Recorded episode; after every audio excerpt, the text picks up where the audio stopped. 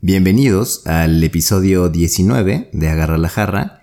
El día de hoy nos ponemos bastante más serios y vamos a hablar de la política en México. Ponerle mayonesa McCormick. Por- Ay, perdón,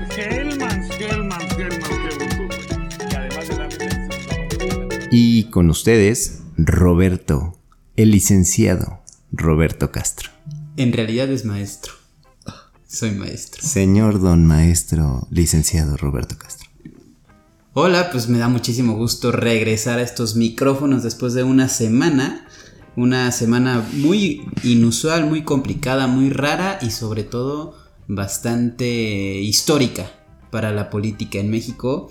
Y como es un tema que queremos hablar sí o sí, seguramente estaba dentro de la agenda cuando creamos este podcast, decidimos llamar a alguien, alguien que nos pueda explicar perfectamente, a alguien que además es un muy buen amigo, pero antes de saludar a Santiago Betancourt, voy a dar una breve introducción de él, si me permiten. Santiago Betancourt es actualmente director de asuntos públicos en Burson Conan Wolf, co-conductor del podcast La Coctelera y maestro en la Universidad Panamericana. Posee una de las mentes más brillantes del mundo de la comunicación en México, autor de artículos de política americana en alto nivel y pieza clave en el área corporativa de la agencia Burson Marsteller, referente para análisis de comunicación y política entre sus conocidos y apasionado por crear estrategias de cómo hacer el proceso de la comunicación y las crisis más sencillo. Santi, bienvenido a este podcast. Qué gusto me da saludarte. Un saludo a, a Marco de la coctelera, por supuesto. Y bienvenido a Agarra la Jarra, Santi. Gracias por invitarme y qué bonita presentación, digo, hasta me hice chiquito, hombre. Sabemos que nos has escuchado en algunos episodios, que hubo ahí Sí. una, una plática con, en el episodio de Gonzalo Córdoba y Daniel Holguín. Cierto. Eh, me pero- gusta, me gusta, además, no solo, además me gusta el nombre, Santi Betancourt Es es, muy un ustedes. jarra liber. es muy ustedes. Muy de tías. Creo que sí, creo, creo que está muy, muy de señor el agarra la jarra, pero está bonito. Pero en esta ocasión Sí. vamos a agarrar la jarra de otra manera. Vamos a platicar un poquito de lo que ocurrió este fin de semana en la política en México, que para muchos fue perdió Morena, ganó el PAN, ganó el PRI, el PRD, Movimiento Ciudadano, según Santi, y también según Santi ganó el Partido Verde. Pero antes de llegar un poquito a ese fondo, me gustaría, Santi, que fuéramos totalmente hasta atrás y, te, y voy a hacer como las preguntas un poco más puntuales para que no sean tan generales. Y este es nuestro This Just In. Vigila las finanzas y el presupuesto cuidará. Sabe de carencias, pues él ya las vivió. Trae pro- Creo que tenemos un poquito distorsionada la idea de qué es la izquierda y qué es la derecha. Creemos que la izquierda nació con Cuauhtémoc Cárdenas en el Partido Revolucionario Democrático y creemos que la derecha es per se Ricardo Anaya con el Partido Acción Nacional. Creo que no hemos podido diferenciar muy bien cuáles son cada uno de estos lados o perspectivas políticas y en vez de saber cuál es la diferencia entre cada una, le ponemos nombres de acuerdo a los nombres de los políticos que han existido en México. Y a veces hasta lo llegamos a asociar con los demócratas y republicanos cada vez que la coyuntura de Estados Unidos nos llega. ¿Cómo le podrías explicar a una persona que apenas va, va a votar por primera vez a saber que no se deje influenciar por los demás, sino saber para él o para esa persona, porque acuérdate que estamos inclusivos, Persone. Para, para esa persona, cuál es la, la izquierda y cuál es la derecha en México? A ver, creo que hay que empezar por definir qué es izquierda y qué es derecha, Exacto, exacto. como general, ¿no? Si, si agarras, pon- vamos, a, vamos a poner el ejemplo de, de Estados Unidos o como de Europa, ¿no? Que es de donde sale el concepto. O sea, la, la derecha es la, el ala conservadora, el ala... Sí, a ver, el conservador, pro eh, empresas, pro industrias, etcétera, etcétera. Y el, en el lado izquierdo, pues estarían más bien, no el ala conservadora, pero más bien el, al- el- la antítesis de, lo- de los conservadores, eh, un poco más liberales, este, De y hecho, también... una, una pelea, ¿no? Me, me- me acuerdo que lo, le- le- lo vi en la historia. Al principio, creo que en 1900, en épocas de la revolución, bueno, antes de la revolución, había una lucha entre liberales contra conservadores. Y los conservadores totalmente tienen que ver con las empresas, tienen que ver con las prácticas más conservadoras, donde la gente se comporte de acuerdo con un código. Y lo- los liberales más pues totalmente lo contrario, ¿no? Exacto, exacto. Y sí, o sea, esa es, esa es como la primera parte. Creo que además el concepto de izquierda y derecha a lo largo de los años, porque según yo es un concepto que nace como en la Revolución Francesa y en las primeras, este, como asambleas nacionales, creo que ahora se ha distorsionado y de un lado puedes tener a la derecha que quiere, o sea, más bien a la izquierda que quieren el comunismo y a la derecha que quieren ser este republicanos al estilo americano, ¿no? O sea, estado chiquito, poca poco o sea, poca incidencia del estado, este libertad completa y que el estado solo se enfoque en la seguridad y en el ejército y cosas así. Creo que con eso, o sea, prim- primera diferencia es eso. Ahora, en México, creo que es algo más difícil de definir. Sí, como decías, creo que en México es mucho más marcado en los 1800, Benito Juárez y todos esos, porque son los conservadores son los que quieren regresar o, acercarse más a una visión de, de reyes y de una monarquía, y los liberales son los republicanos que quieren instaurar la democracia en México y las leyes y separar a la iglesia del Estado y esas cosas. Pero después viene la Revolución Mexicana eh, y llega el PRI que instaura, que instaura un pues una especie de partido Partido Nacional hegemónico Revolucionario, ¿no? eh, bueno, cuando nace. Y ojo, o sea, la Revolución Mexicana es una pelea de muchos guerrilleros en contra de un dictador. Y hasta que no llega eh, Plutarco Elías Calles y funda el, el PNR y después Lázaro Cárdenas el PRI. Al final del camino, los dos, los dos partidos, el chiste de los dos partidos era una representación de los cuatro grupos del partido. A ver si te acuerdas de tus clases de historia, No, cuáles eran. O sea, eran el sector obrero, el sector campesino, el sector sindical y el sector militar cuando lo funda Plutarco Elías Calles y lo quita después este Lázaro Cárdenas cuando le cambian el nombre al PRI, ¿no? Todos ellos eran, Eh. eh, en ese momento, ese partido se daba, bueno, se presumía ser de izquierda. Exacto, porque era el que velaba por exacto los intereses del pueblo, de los mexicanos. Ok, el De- PRI nació siendo izquierda, perfecto. Ish. Es, es que, a ver, izquierda como en el... Izquierda si te pones a pensar que es una izquierda que representa los intereses, digamos, de las minorías y de los trabajadores y de el pueblo en general. Después el PRI avanza y el PRI dura 70 años en el poder. Y por supuesto el PRI tiene gobiernos y lados donde de un lado, por un lado es de izquierda y de repente se vuelve a la derecha, ¿no? Para mí el PRI siempre ha sido centro izquierda y a veces centro derecha. Es centro izquierda porque tiene a todos esos sectores agrupados y acuérdate de toda la, la historia que tiene el PRI con la relación con los sindicatos y con em, el CENTE y Fidel Velázquez y todas esas cosas. Em, pero también cuando llega Miguel de la Madrid, ¿no? Que empieza el periodo neoliberal, como dice nuestro presidente. Y entonces se vuelven un poco más pro industria, pro eh, buena relación con Estados Unidos y una relación mucho más económica y se vuelven, pues sí, neoliberales y quieren abrir, abren las fronteras y entonces empiezan a meterse a un, a un mundo mucho más globalizado, etcétera, etcétera, etcétera.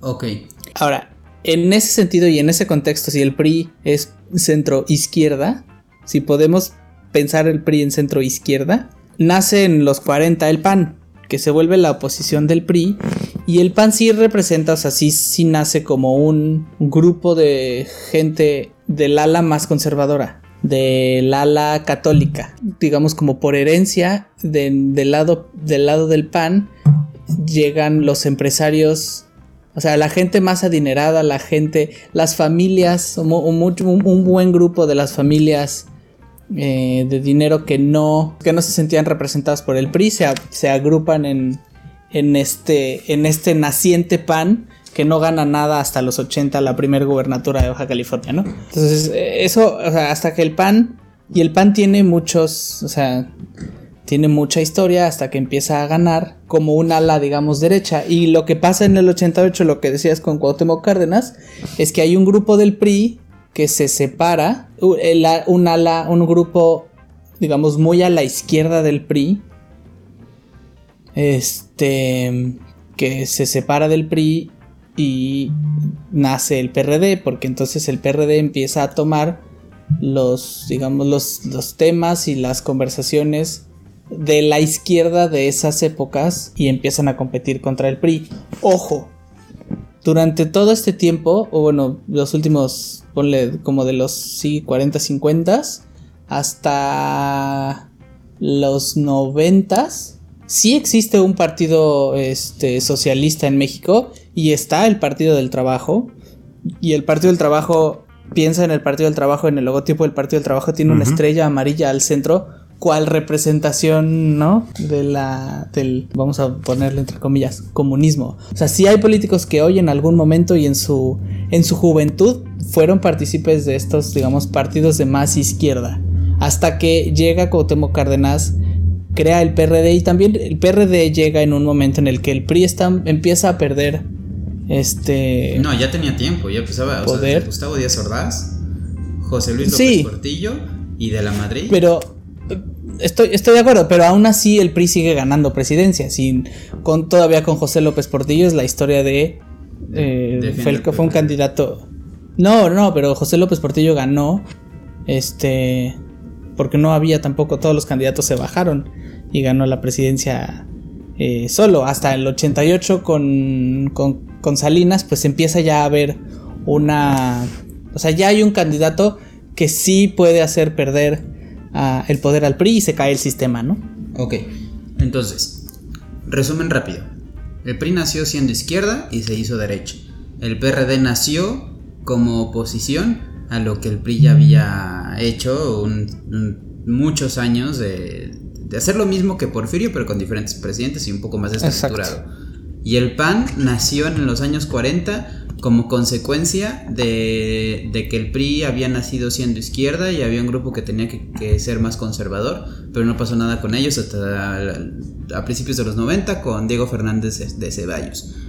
Ándale. Casi 30 El- años después nos encontramos con un presidente que nació en PRI, se pasó a PRD y después fundó su propio partido que es Morena. Con, con titulares que también eran de todos los partidos y hoy están en Morena. Y con el PT que más que ser un, partido comunista o que realmente defiende los derechos del trabajador, es, un, es una defecio que existe en, ese, en esa planilla y, no, y todavía no llegamos al Partido del Verde ecologista. Hoy en día, ¿cómo podemos entender? Ya sabemos que la izquierda tiene que ver con liberales y la derecha con conservadores, pero ¿qué o sea, ¿cómo sabemos qué nos define a nosotros? Esa es la pregunta del millón. Yo, yo creo que hoy no hay izquierda y derecha en México. Y en general también, la, la visión de la izquierda y la derecha a nivel global ha evolucionado de muchas maneras. Y eso es, creo que eso es un episodio especial. Pero izquierda, izquierda y derecha en México yo creo que, que no existe como tal. Porque además creo que en la democracia mexicana, y lo hemos visto en 2018 y lo vimos en 2021, eh, los partidos no, no tratan por ideologías, sino se ha vuelto una... O sea, son, pragmáticos. Lo que quieren es ganar, lo que quieren eh, es el poder, y no importa la ideología, importa juntarse con quien tenga que ser. O sea, nada más para poner contexto, pensemos en 2018. Decías de López Obrador, viene, es un, es un candidato de, del PRI que siempre veló y habló de temas eh, de izquierda, se unió al PRD, ganó la jefatura de gobierno en la Ciudad de México por el PRD, con una, eh, sí, una, una- o sea, una- un gobierno entre 2000 y 2006 como mucho más pegado a la, a la izquierda. Eh, pero en 2018 ese candidato de izquierda se alía con el PES, el Partido Encuentro Social, que es una especie de ultraderecha este, mexicana, incluso a veces más a la derecha que el PAN, y se alía con eh, el Partido del Trabajo, ¿no? En 2018, que sería juntar a la extrema izquierda con la, con la extrema derecha y un morena este, en medio. Y en estos tres años de gobierno, el presidente, que se dice de izquierda, se dice de izquierda porque se la vive criticando a los conservadores y porque para él el pueblo es bueno, pero no toma los temas, digamos, de moda de la izquierda a nivel global. O sea, no habla de temas de aborto, no habla de... De los eh, derechos LGBT, de la mujer, de- de... to- exacto, que son la agenda de la izquierda, ¿no? Es que para el presidente la izquierda es pobres y la derecha es de los empresarios. Y la clase media no debe de existir porque la clase media, y lo dijo ayer en, las maña- en su mañanera, la clase media es la que más se deja influenciar por los grupos conservadores y los empresarios. Pues claro, pues son los que nos pagan al final de cuentas, ¿no? Pero, Exacto. pero, pero bueno, ok, perfecto. Ahora, ese es, ese es un lado. Ahora, ana- ve- veamos el caso del Partido Verde. El Partido Verde era, una, era un hijo extraño que tuvo el PRI en algún momento. Pero como y fue- tengo que hacerlo, ¿no? Como más por compromiso, para que vean que... Como una necesidad de agregar a un grupo de, de- Sí, como a un grupo político dentro del PRI, separarlo, pero controlarlo y tenerlo ahí. Hasta que. Y el PRI, el PRI siempre hizo alianza con el Partido Verde hasta No, el año. Con Fox en, en 2000. el Bueno, Partido con Verde Fox en el año del 2000. PAN. De la Sí. coalición del PAN. Sí, con el- Este. Pero después de eso, el PRI y el Verde siempre estuvieron juntos. Y hay una vinculación directa entre el PRI y el Verde. Hasta que de. En 2021 se vuelven amigos de Morena y se, y se pegan ahí. ¿Qué- ¿De qué habla el Verde? ¿Cuál es la agenda del Verde? ¿Alguno de los- ustedes dos lo tiene presente? Pues se va más por los derechos humanos que la parte ecológica. Yo me acuerdo mucho de los carteles de. de Muerte ellos a los eran los que secuestradores o ellos proponían un, un pena de muerte a los secuestradores o, o incluso hablan del pena cadena perpetua, más de eso, ¿no? Me acuerdo que también con- trataban de conservar los ecosistemas, pero nunca. Sí, o sea, y tienen un tucán en su, en su Sí. logotipo, pero a ver, el Partido Verde, o sea, como retomando lo que decía del aquí en, en México los partidos son pragmáticos, pues lo que busca es ganar y va a agarrar temas exacto, pena de muerte para secuestradores y cosas así, que está muy difícil que pasen, pero que se vuelven atractivas para un grupo de la población que dice, ah, pues yo sí quiero votar por eso. Sí, como en su momento fue también el Bronco, ¿no? O sea, como este discurso tan un tanto polémico. Pero no, y pero no se fue por eso, o sea, porque él sí piensa así. O sea, claro, claro, claro, pero por eso él, ganó, porque Pero el Partido polémico. Verde siempre ha buscado cómo llegar a las grandes masas que tienen dos dedos, o sea, por eso le pagan a artistas, porque esta no es la primera vez que le pagan a artistas. Y Exacto, porque, porque lo que convenía, lo que convenía para ganar, pues era juntarse con Morena y hacerse amigo de los influencers. Y pues, consiguieron casi 40, 47 eh, diputaciones en, el- en la renovación del 2021, ¿no? Ujú. Ahora, ¿quieres, quieres, quieres, y ya para, para, para, si quieres cerrar esto, que esto, este, como este argumento, más ejemplo de que la política mexicana es pragmática, el PRI y el PAN y el PRD, los Sí. tres enemigos históricos, los tres enemigos desde los 40, los 80 y los dos hasta el 2018, bueno, sí, hasta el 2018, se juntan y se hacen amigos y este, y caminan y votan y, se- y hacen una coalición. Sí, de repente es No una hay- Megazord ya. Exacto. Pero, pero, a a ver, también, ahorita no hay un representante per se del PRI, del PAN, ni el PRD, como fue hace cinco años todavía. Ni el mismo Marco Cortés. Justo en palabras No, de José. exacto. En palabras de José Emilio Pacheco, decía. Todo político de oposición se convierte justo en lo que despreciaba. O sea, como que con tal de ganar o reganar el poder, está bien. terminas siendo lo que juraste bien. destruir. Y justo estaba escuchando la coctelera en ese en el último episodio y decía, no, es que, que en la Ciudad de México no perdió, no ganó el PRI, PAN y PRD, perdió Morena. También en 2018 perdió el PRI y, y el PAN. No ganó Morena. La- muchos de los votantes Sí, otra vez fue voto Obrador de castigo. Fue voto castigo. Está bien, al final, cuando alguien pierde, alguien gana. Entonces yo Oh. creo que no, no va el discurso por ahí, más bien es, si a mí me parece bien que hayan logrado una coalición, a mí me parece bien la coalición, pero no ganaron ninguna gobernatura de estado, porque las únicas dos que ganó el PAN, Porque tú eres priista.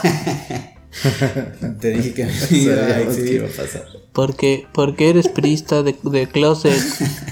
A bueno, ni tan de closet, ¿no? Ya ni tan de closet, ¿eh? Ahora lo interesante es Movimiento Ciudadano, pero Movimiento Ciudadano va a ser otro de esos partidos que, que de repente nace y, y luce interesante como, lo- como los independientes y pues habrá que ver, tendrán que trabajar mucho, pero, pero es que ha de ser muy difícil arrebatar un lugar. Pues es el nuevo PRD. Pero, pero, o sea, sí, pero, pero, pero, espera, yo quiero hacer una pausa, porque la verdad es que es una nueva generación. O sea, es como si el PAN, el PRI y el PRD fueran... El PRI es nuestro abuelo y luego el PAN y el PRI son sus hijitos y luego viven peleados con su papá y luego se, se terminan juntando cuando el papá está a punto de morirse, ¿no? Este, que te duela, Roberto. Y este... Pero, pero, pero, bueno, esa es una parte. Pero, pero ojo, porque yo, yo también siento que el PRI, o sea, el PRI siempre puede renacer. El chiste nada más exacto es, es, es renovar liderazgos y es renovar este generaciones. ¿Qué está pasando? López Obrador encontró una una enorme oportunidad, un enorme vacío de, de poder entre el 2015 y el 2018 que, que fundó Morena. Él llevaba 18 años, 15 años en, en- en campaña eh, y terminó de aglutinar a mucha gente desconte- descontenta con el PRI, descontenta con el, con el PAN e incluso descontenta con el PRD y los terminó juntando en una masa que junto entre el descontento de la gente con la oportunidad de muchos otros políticos con de, de- de por fin ganar y los juntó en una masa que se llamó Morena porque ojo Morena o sea se llama partido pero hay que también recordar cuál es el nombre de Morena es el Movimiento Movimiento de Regeneración Regeneración Nacional. Entonces ¿qué, lo, qué, le, qué hizo López Obrador? le abrió las puertas a todo el que quisiera con tal de con tal de ganar. O sea terminas teniendo adentro de Morena en 2018 a Germán Martínez presidente del PAN cuando Felipe Calderón fue eh, presidente, a Germán Martínez, que se dedicó y su trabajo fue pelearse contra el PRD en el voto por voto. Este, y ahora entró, es senador de Morena y cuando entró, entró de, direct- de director general del IMSS, ¿no? y entonces- Bartlett con lo de 1988. Sí, o sea, la política mexicana no es de izquierdas o de derechas, es de pragmáticas y es del que más hábil sea en su negociación política, gana. Para ustedes, ¿quién ganó el domingo?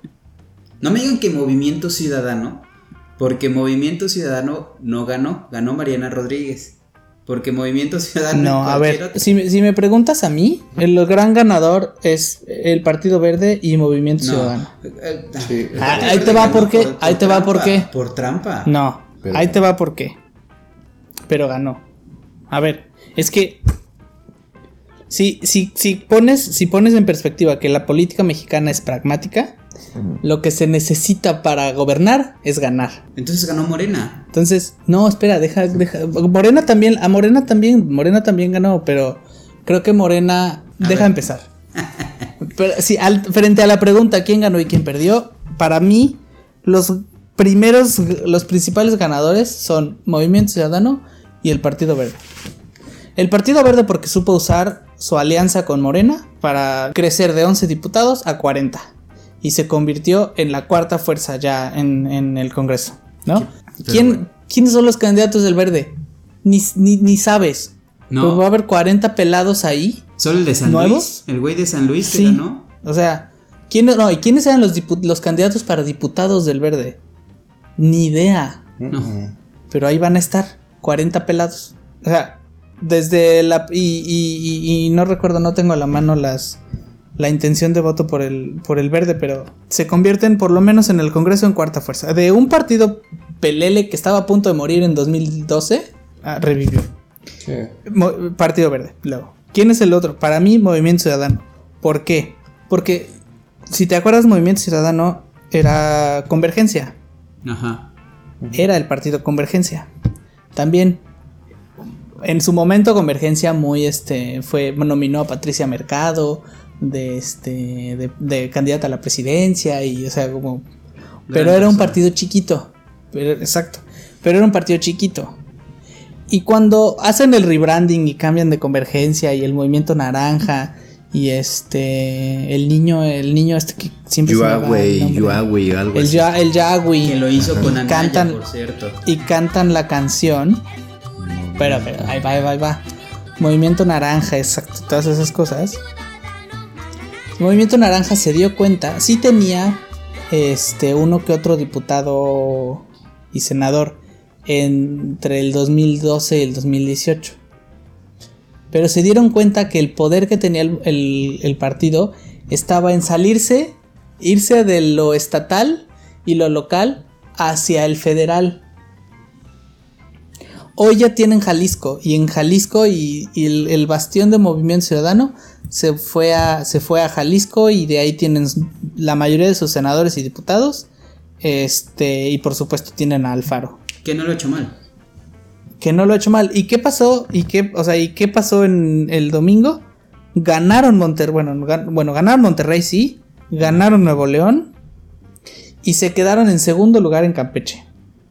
Para mí, Movimiento Ciudadano trae, o sea, de- o sea, y, y le puedes preguntar a, le pueden preguntar a Tania, porque para mí desde hace varios años el foco está en seguir los, los pasos del Movimiento Ciudadano. Ganó por Mariana Rodríguez o no, eh, sí, y la campaña de, de, de Samuel es muy buena y habrá que hacer casos de estudio por, por este Claro. por Mariana Rodríguez, pero al final Movimiento Ciudadano se queda con dos de los estados más ricos y poderosos del país. Sí, que, que yo quiero nada más agregar porque había mucha confusión, que si Movimiento Ciudadano y Samuel era el candidato del presidente. Ahí yo estuve escuchando bastantes, eh, bastantes podcasts y estuve leyendo. Lo que quería realmente López Obrador era tener a un amigo dentro de los gobernadores y que se saliera de la federación. Y la primera declaración de Samuel después de que la PREP lo declaró como virtual ganador, él dijo que él era federalista y no se iba a salir de la federación. La federación es el grupo de gobernantes de, de la República Mexicana que forman parte de la oposición. Sí, bueno, pero la verdad es que no pueden salirse de la federación, eso es puro show, Pero es que queriendo replicar la independencia federal que tienen los estados en Estados Unidos. No, y también lo que dijo me pareció muy atinado. Después de eso, comentó cómo voy a poder ser aliado de López Obrador o cómo creen que soy el candidato del presidente o que era el candidato del presidente si aquí quedó en cuarto lugar Morena. O sea, en, en Nuevo León no es bienvenido Morena. Me pareció muy Sí, atinado. no. Y no, me, y no me parece un candidato tan torpe como el gobernador de Morelos o el gobernador de Puebla. Solamente me parece medio. Pues medio como Peña Nieto al final de cuentas. Y, y- y- e hizo una muy buena campaña. O sea, su campaña no es mala. No, la campaña fue muy buena. Con Mariana y sin Mariana. O sea, claro que agarras un asset como Mariana y lo, y, y lo vuelves. O sea, el- el- en el momento de la declaración están sentados él y Mariana en el. en la mesa. O sea, no es. No es. Tampoco Mariana es la esposa candidata. Mariana es parte de, de- de toda la marca de, de, de Samuel. Pues o sea, eso es la esposa candidata. La esposa candidata piensa en Michelle Obama. Eh, o sea, es, es Barack Obama un candidato fuerte que además está acompañado de una, de una super mujer. O Margarita Ok. Zavala en su momento. O Margarita Zavala en su momento. Y Samuel es al revés. Samuel no tiene chiste, ninguno. Bueno, es un, es un, es un niño bien de Monterrey.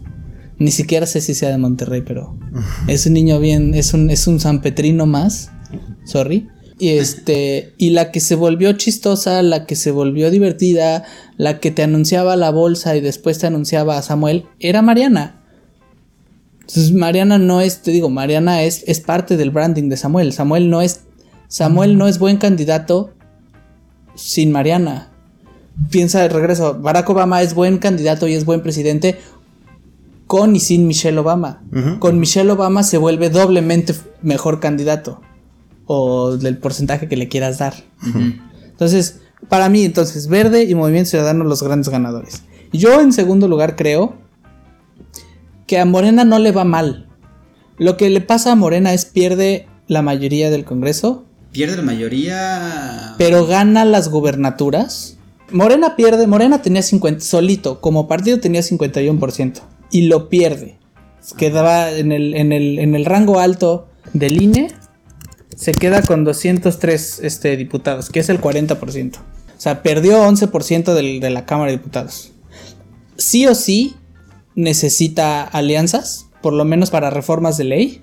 Y para reformas constitucionales, ni con su alianza consigue este, lo que necesita. Aquí lo, lo- el riesgo al día que estamos grabando, que hoy en la mañanera López Obrador dijo que tal vez podía negociar con los del PRI para llegar a esas dos terceras partes del Congreso para poder eh, meter manos en el presupuesto y en la... Bueno, dijo constitución, pero todos sabemos que lo de la constitución. Pero bueno, Exacto. ¿Por qué? Porque la política mexicana es pragmática. Porque los grandes negociadores de Morena los próximos tres años van a ser el PRI y el Partido Verde. Porque a ellos no les importa con tal de tener eh, más poder. ¿y el gran perdedor? El PRI. Yo también creo que él fue el PRI. Para mí el gran ganador fue Morena y el gran perdedor fue el PRI. El PRI perdió fuerza en el Congreso. Perdió gubernaturas. Y Alito le. O sea, y no, ya, ya, no, ya no recuerdo ahorita, pero incluso van a perder Campeche, ¿no? Bueno, estaban a punto de perder Campeche. Sí. Eh, y bueno, además yo creo que el PRI se dio cuenta que si no hace una, una coalición sólida con el PAN, no le va a poder competir a Morena. Lo que también me puede preocupar un poco es que si no puedes con el enemigo, te le vas a aliar o te le vas a juntar. Pero no creo que pase.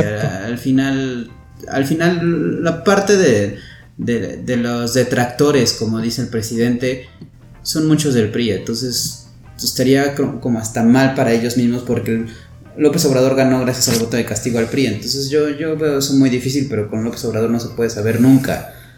Exacto. Y, perdón, y ya nada más una, una última nota y ya, y ya con eso ver, si quieres pasamos. Pero, o sea, para mí también Morena pierde porque lo que pierde Morena también es fuerza. Es un, es un momentum que traía López Obrador y que traía Morena y que traía el presidente para conseguir lo que quisieran y ahora no lo van a, a poder lograr y además pierden la imagen de haber perdido la mitad de su bastión eh, en la Ciudad de México. O sea, pierden porque caen en una mala imagen de no somos tan poderosos como pensábamos que éramos. Entonces muestran esa debilidad y ahora el PAN, el PRI, el Verde o el Movimiento Ciudadano o, o lo que sea, este, van a poder negociar con mucha más capacidad, o sea, con mucha más eh, oportunidad de negociación con, con Morena, eh, porque Morena está un poco más debilitado, porque por lo menos la tiraste a las rodillas o le sacaste el aire en el round 5 6. Falta la mitad del, del- de la pelea, pero hay esperanza a partir del round 5 o del 6. Muy bien, me sentí nuevamente en, en Rocky. O sea, exacto, es que es Rocky. Piensa, piensa que es Rocky, es Rocky 5, ¿no? La de la de Iván Drago. Cuatro. Y llega un momento, en 4, entonces llega un momento en la pelea en que ves, después de que se madrean a, a- a Rocky y no lo dejan ni respirar, llega un momento en el que Rocky empieza a recuperar terreno. Entonces, No sé. César. Pues mejor analogía no pude, no pude encontrar Santi para que yo le pudiera entender a este asunto so far. Creo que me quedo muy justo con esto de, de Rocky 4. Y yo creo que para la oposición también es una gran oportunidad para definir de una vez que tienen que trabajar juntos desde ahora y no hasta 2024. Tienen que saber quién va a ser su candidato o, cuál va a ser la campaña, qué es lo que van a hacer y, y sobre todo saber si con qué competirle al gran candidato, candidata de López Obrador, que yo creo que todavía se especula mucho si va a ser López Obrador nuevamente, Marcelo Ebrard, Claudia Sheinbaum o alguien más. Yo creí que Marcelo, ¿no? Yo creería que, que Claudia Sheinbaum. Y bueno, pues es que ella es la más em, eh, apegada a las botas. Tú, Santi. yo no sé. Yo pensaba que Mario Delgado, pero creo que Mario Delgado le fue mal en su primera gestión como presidente de Morena. Marcelo se está poniendo las pilas. Siempre se las ha puesto. Pero lo de la se línea está 12 poniendo le- las pilas. le- hijo, Yo siempre he creído que Marcelo no va a ser presidente, pero pues ya veremos. Y la verdad es que yo de Claudio Sheinbaum, no sé, tengo, o sea, no, no, no sé, yo no la veo. Yo sé que mucha gente la ve y la siente la favorita y esas cosas. No, pero- hombre, pobre. Si yo fuera el PAN y el PRI, francamente ahorita volvería a postular a Ricardo Naya. Sí, él creo que lo sabe. Pero, pero, pero, El androide Ricardo Naya. pues, pues lo prefiero mil veces a... Pues mira, ya, ya que César, ya que César es especialista en imagen, lo primero, si, si Anaya fuera el candidato, lo primero que yo le haría es le quitaría los lentes. Más y le pondría unos lentes de este de pasta gruesa. Sí, sí, sí, correcto. Que en su momento también llegó a ser un pequeño error de Calderón. No voy a hablar del tema de Calderón. Eh, tenía de 4 a 6 asesores de imagen y honestamente nunca lo terminó de parecer. Pero mm, sí preferiría. esposa. en- exacto. eh, los, los dos tenían. Y para comunicar lo que terminaron comunicando, honestamente lo hicieron mal. Como sí lo hace, con todo el respeto que mi profesión lo merece, eh, López Obrador. Como él sí lo, lo hace desde siempre, comunicando lo que tiene que comunicar una persona así, desafortunadamente. Y, y no te olvides de Peña Bebé, por favor. Ah, por supuesto, él era nuestro, nuestro ejemplo. Él siempre lo será. Muy bien, pues vamos a la siguiente, vamos a un corte. ¿Qué pasó? No pude votar. ¿Por? No estaba en la lista. Ah.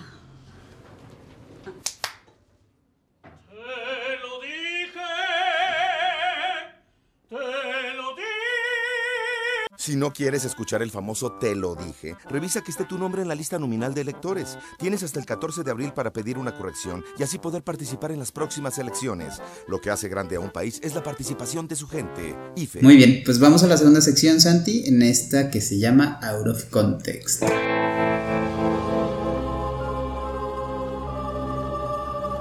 Venga. Y vamos a hablar un poquito de algunos datos que nos arrojó este domingo 6 de junio de 2021, que no solamente los ganadores y los perdedores y los porcentajes, también hubo bastantes datos interesantes de las que podemos platicar. Por ejemplo, se habló mucho de la participación de la ciudadanía en, en estas elecciones, que rebasó el 50%, siendo el más alto desde 1997, donde se registró 57.69%.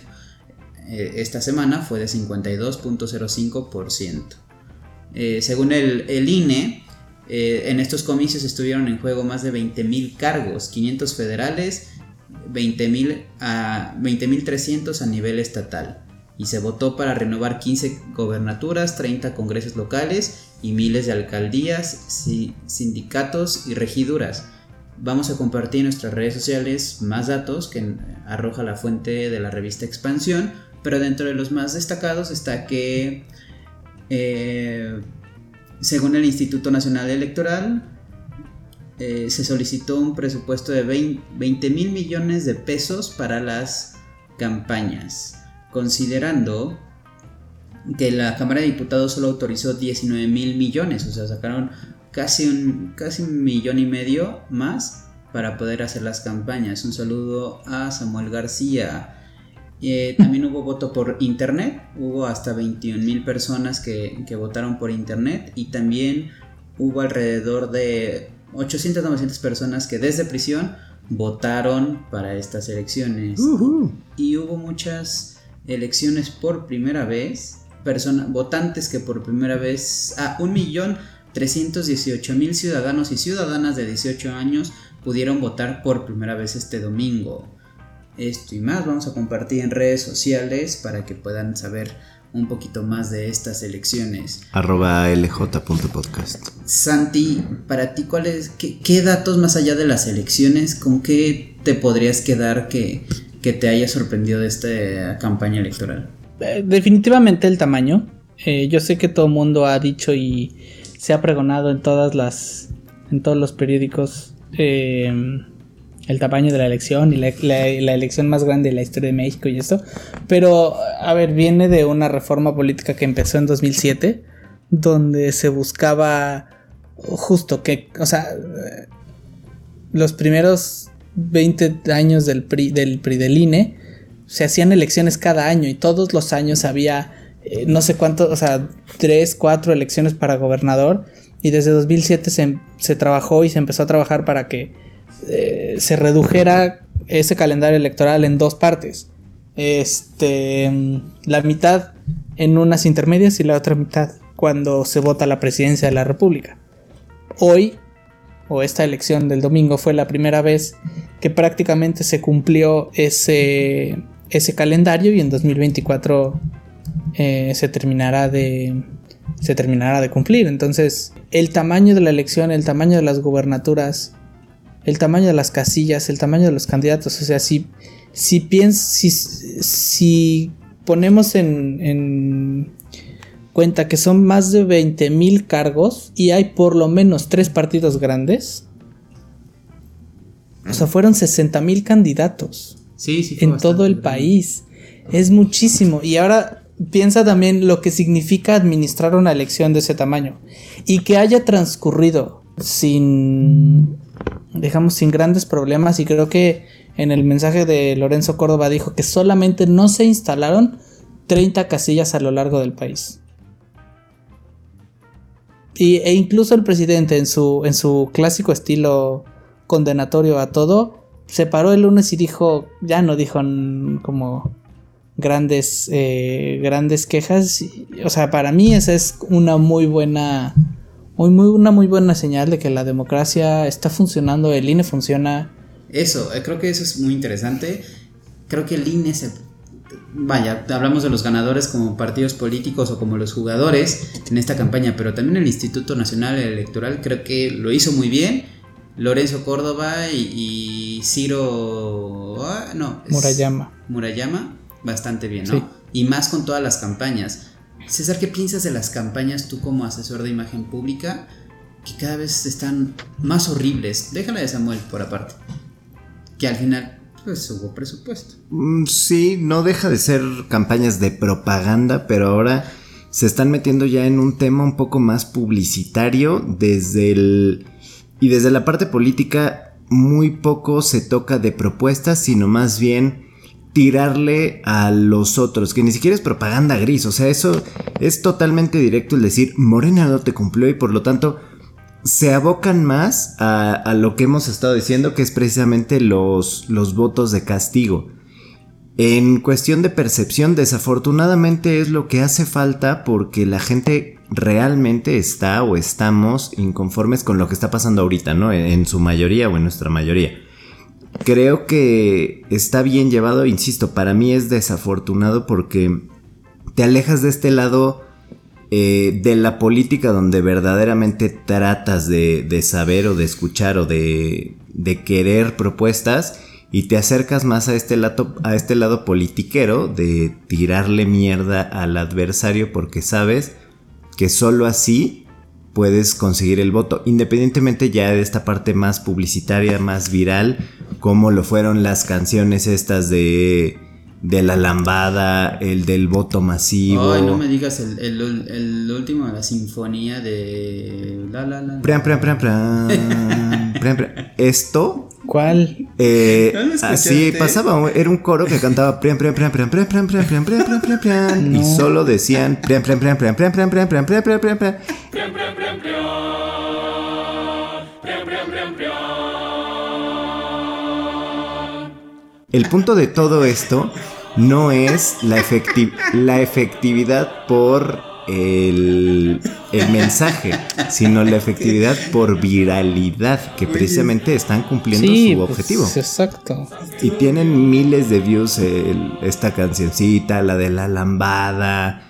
eh, me acuerdo que también estuvo la bichota. O sea, cualquier adaptación.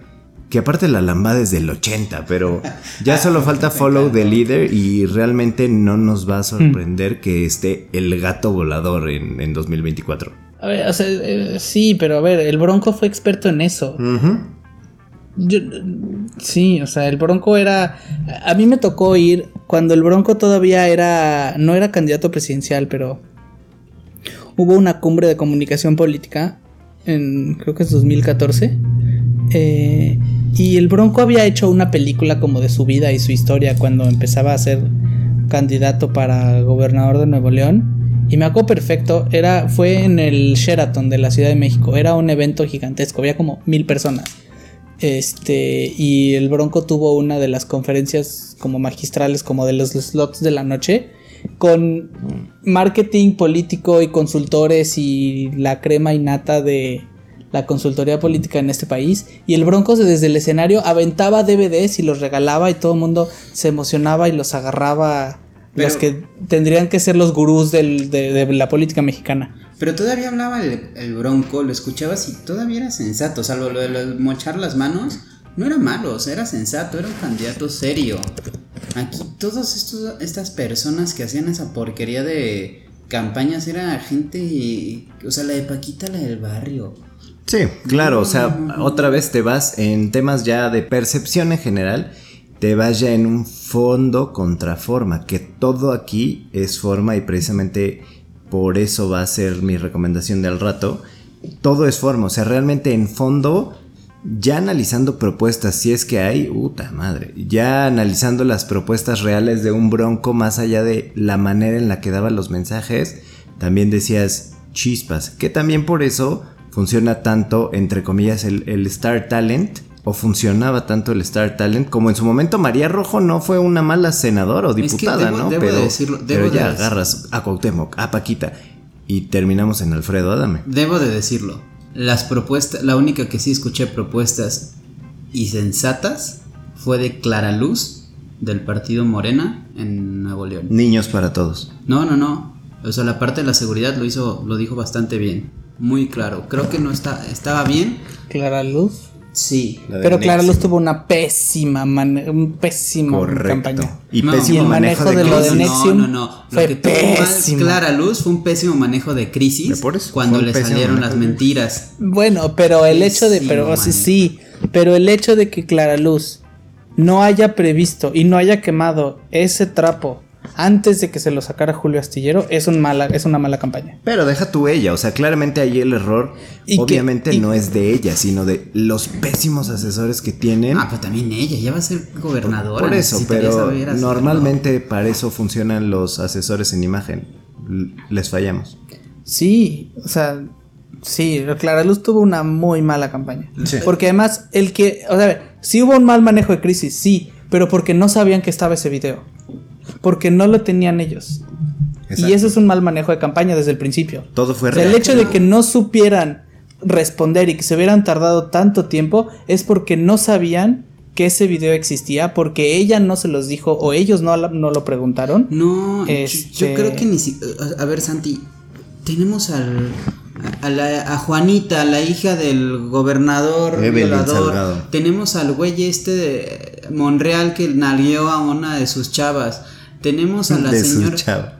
bueno, pues es que sí era parte de su equipo. Tenemos a la señora esta que se la pasó insultando, amenazando al candidato opositor de Metepec y que habló con un periodista de Grupo Imagen y también lo, lo terminó insultando. O sea, no me digan que realmente era porque no hubo manejo de crisis. Es más bien, se hizo demasiado grande, se hizo muy viral eso. Y de Pero, ahí- pero- pero- por eso, pero a ver, eh, David Monreal ganó. ¿Por qué? Porque la campaña era lo suficientemente fuerte Exacto. para que haber nalgueado a una... Era otra candidata, ¿no? era de su este, equipo, era una... No, pero era como la candidata a diputada. Era la candidata del... Sí. Sí, una cosa así. O sea, no pasara a mayores. ¿Por qué? Pues porque, para bien o para mal, porque hay que ser fríos en, en el análisis y en, en tener estas cosas, en, en ver estas cosas, tenía con, cumbias o sin cumbias, pues tenía un- una base electoral que le valió horriblemente, pero le valió esa situación. ¿Qué pasó con Clara Luz, que estaba expuesta en una en una gubernatura donde la gente no convive con esos este, intereses, donde era la favorita y la ungida por el presidente, y manejaron mal un tema que ese tema en este país ni pegó, ni a nadie le interesa, y ahí está Emiliano Salinas, ya está medio mundo, y sola se ahogó por manejo, o sea, por sí, por mal manejo de crisis, Sí. pero porque hubo una mala planeación de la campaña. Que, que no le pasó a, que no le pasó a, La campaña debió ser a- más grande que la a crisis. Samuel. Claro, que exacto, que fue lo que le pasó a Samuel. tienes, tienes a una super esposa con, con una super base, eres un candidato pésimo, pero tu esposa hace que seas divertido, pues órale, pégalos. Y luego cuando te acusan de, de narcotraficante y de la foto y de no sé qué, a la hora ya tenían un statement de- con él diciendo, pues sí, no sé bailar, pero este... Pero jajaja, tú tampoco, y tú te robaste más. Por eso vamos a ganarle a Monterrey. No, y la verdad es que también Esa es una buena campaña. Y, y estuvo Conoce- con- y estuvo con conocieron y estuvo a- con y estuvo con, con Sí, Ciro, y- o sea, Samuel, Samuel sabía qué quería, sabía a quién le hablaba. Clara Luz no. Exacto, exacto. Creo, creo que esa es la clave, saber a quién le hablas. Eso es política. Pues sí, eso es política. Y eso es comunicación. Correcto. Y al, pues sí, digo, al final por eso perdió Mario, Mario Moreno de Guerrero, porque no pudo con, con Félix Salgado, no, no tanto con Evelyn, sino con Félix Exacto. Sí, Salgado. con la figura de Félix. Pues muy bien, ¿algo más que agregar Santi antes de pasar a la siguiente sección? Creo que no. César. Ya sé que no aplauden. Ya sé que no aplaudo. En esta sección, Santi, eh, les hago algunas preguntas no, para tomar un poco de apuntes y un poco de reflexión de acuerdo con este ejercicio electoral que acabamos de vivir. Y voy a comenzar contigo, precisamente hablando de las campañas. Para ti, ¿quién hizo una buena campaña este año? Para ti, Santi, no, no como analista de comunicación, ciudadano. ¿A ti quién te Samuel. gustó? ¿Por qué? Samuel. Por Mariana. O sea, ¿Samuel era sin Mariana divertido. no hubiera ganado para ti? Sí, Samuel sin Mariana no hubiera ganado, es posible. O sea, Samuel sin Mariana no hubiera ganado, yo creo que sí. O sea, Samuel tuvo una buena campaña. Ok. César, ¿qué propuestas hicieron los candidatos locales donde votaste? Nuevamente, desafortunadamente donde yo voté está mucho más abocado en derrocar a, a Morena y de hecho mucho fue enfocado a eh, revertir lo que se había hecho y afortunadamente se logró derrocar entre comillas a, a ¿Se Morena. puede saber el nombre al menos del candidato o candidata? De hecho, me llama mucho la atención porque la candidata priista era, se llamaba Krishna Romero. Santi, para ti, hablando de política, ¿quién ha sido el mejor presidente que ha tenido México y quién ha sido el peor? No, pues No qué pregunta puedes- tan intensa. No puedes incluir a López Obrador porque no ha terminado. Como el mejor, por supuesto. Mm, el peor o uno de los peores en los últimos 40 años, yo creo que José López Portillo. Ok. La, la historia... ¿Cómo es la frase? Bueno, no me acuerdo. De los mejores...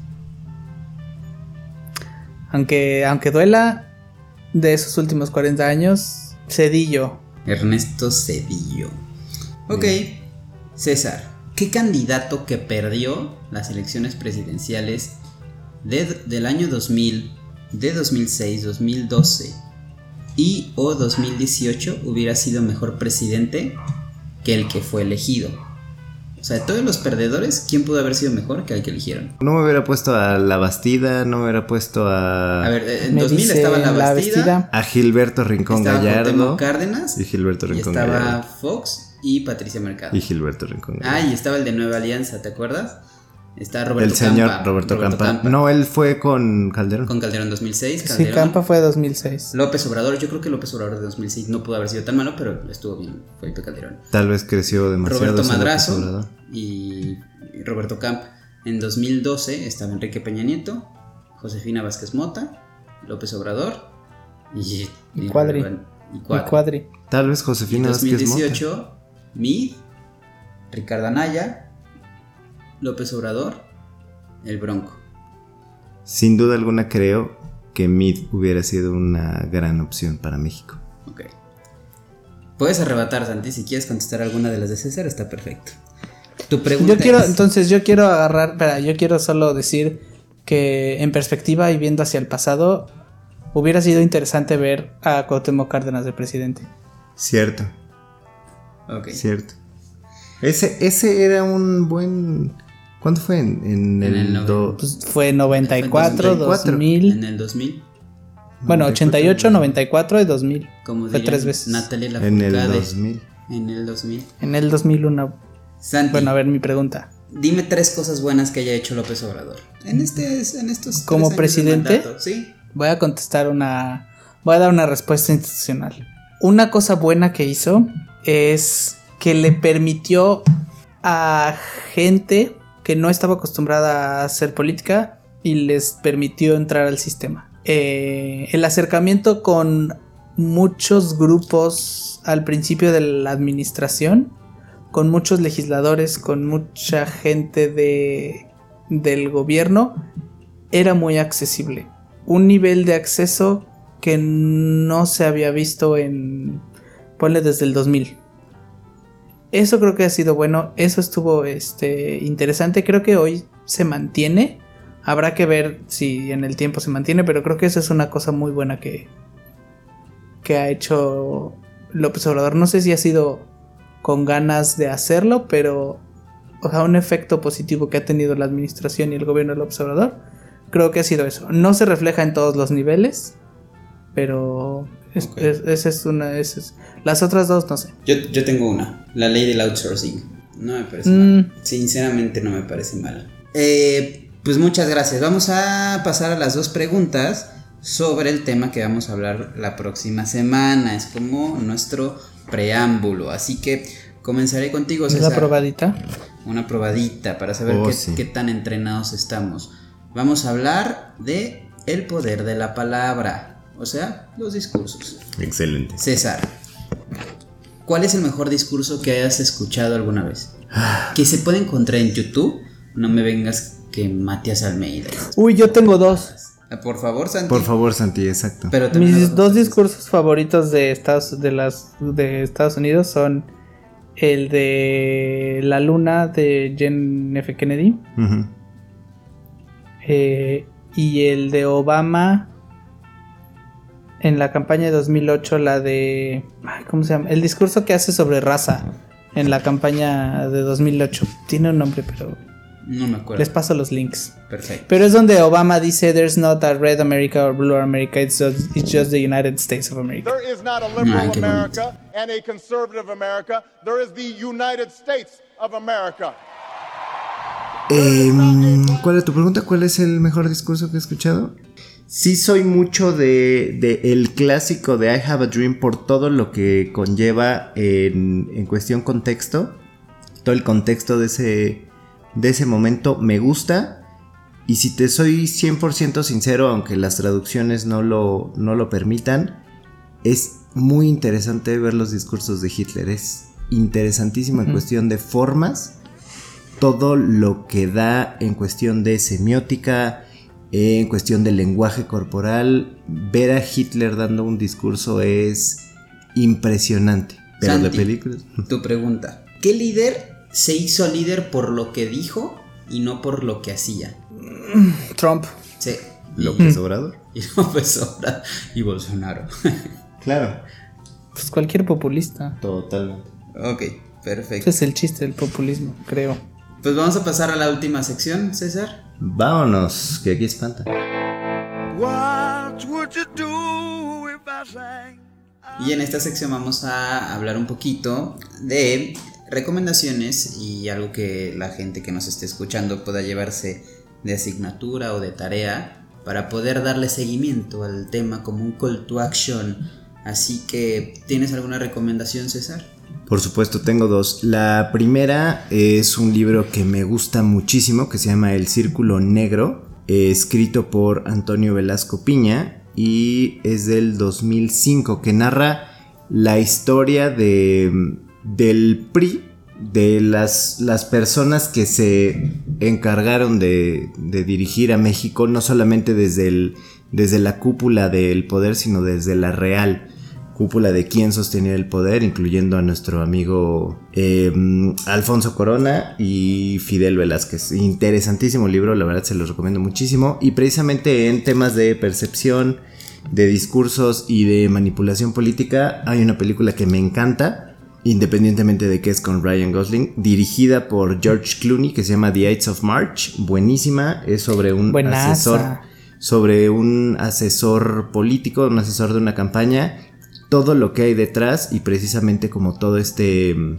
Poder comprometido, buenísima. Eh, La encuentran en plataformas, de hecho nunca ha estado en, en Netflix, en, en Amazon Prime ni- y mucho menos en Disney. La encuentran en internet. Santi. Hay una serie que se llama The Newsroom que todo el mundo debería ver. Son tres temporadas y es de HBO. Pero es un reflejo bastante interesante y bastante bien pensado de la relación medios, periodismo y política. Interes- Es con vale- Jeff Daniels, ¿no? Es con Jeff Daniels. Sí, sí, ganó un par de premios, recuerdo. Sí, es buena. Libros. Hay un libro que debe estar difícil de encontrar, pero que es de esas cosas que te encuentras un día que pierdes el tiempo en una librería. El de los gatos. Siempre lo busco. no, no, no. Es un libro que se llama Juárez. Eh, la no es una autora, es, creo que es coordinadora. Es Patricia Galeana, si no mal recuerdo. Y hace. Es un. Es como un estudio. O es una serie de. como de papers. No está tan aburrido como suena, pero. Porque además está sencillo y, y- fácil de leer, pero. Lo que hace el libro es identificar de qué manera se ha escrito sobre Juárez a lo largo de la historia y como el mito que se ha creado y cómo se ha ido modificando el mito de Benito Juárez a lo largo de la historia. Para mí es uno de esos libros que te hacen entender al observador. O sea, como esta idealización de Juárez, ¿no? Sí, ok. exactamente. En mi caso voy a recomendar, bueno, ya terminé. Sí, perdón, se llama, se llama Juárez en la historia de México y la autora es Patricia Galeana. Por unos módicos 560 pesos lo tienen en Amazon con envío gratis. Muy bien. Ok. Qué caro, a mí me costó como 150. Sí, debe de estar como en 30 pesos ahí afuera de Pino Suárez, Sí, pero yo lo encontré, me acuerdo perfecto, lo encontré en una librería de Ducal un día que no estaba ¿Alguna otra recomendación, Santi? Mm, Billions y Succession. Ya, ya podrán ver que me gustan ver películas y series sobre medios, política y Estados Unidos, ¿no? Pero Ok. Billions la encuentran en Netflix y Succession Billions está en Netflix, Succession es de HBO. HBO. Es correcto, ya casi llega HBO Max a México. En mi caso voy a recomendar el libro de La democracia no se construyó en un día de Lorenzo Córdoba. Eh, es principalmente el vocero también de- del INE. La democracia no se construyó en un día. Lo pueden encontrar en Amazon por 40 449 pesos. Y de podcast quiero recomendar dos. Uno que se llama Alto Parlante, que es de Arturo Aramburu, que justamente desglosan toda la parte de política en, los títulos. Justo viene el tema central de lo que van a hablar y es como mucho análisis y, y platicar bastante. Es Arturo Aramburu y Pablo Marín. Eh, dura alrededor de 30 minutos, así que se lo pueden echar fácilmente. De hecho, ahí es donde escuché las entrevistas con Clara Luz y con Adrián de la Garza me parecieron, me parecieron bastante atinados. Y el otro podcast es La Coctelera, donde participa nuestro Eh. buen amigo Santiago Betancourt con Marco Gómez.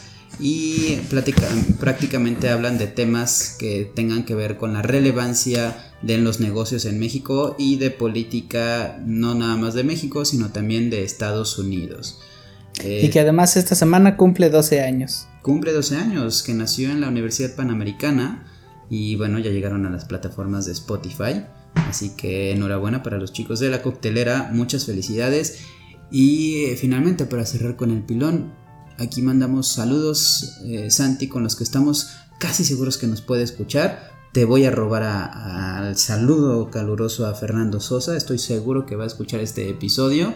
Le mando un abrazo y, y ojalá algún día pueda participar en este, en este espacio que, que está diseñado justo para personas que, que tengan algo que decir y los demás podamos escuchar y aprender un poco y, y así como tú, estoy seguro que Fer y, y otras personas que han participado aquí tienen mucho que decir.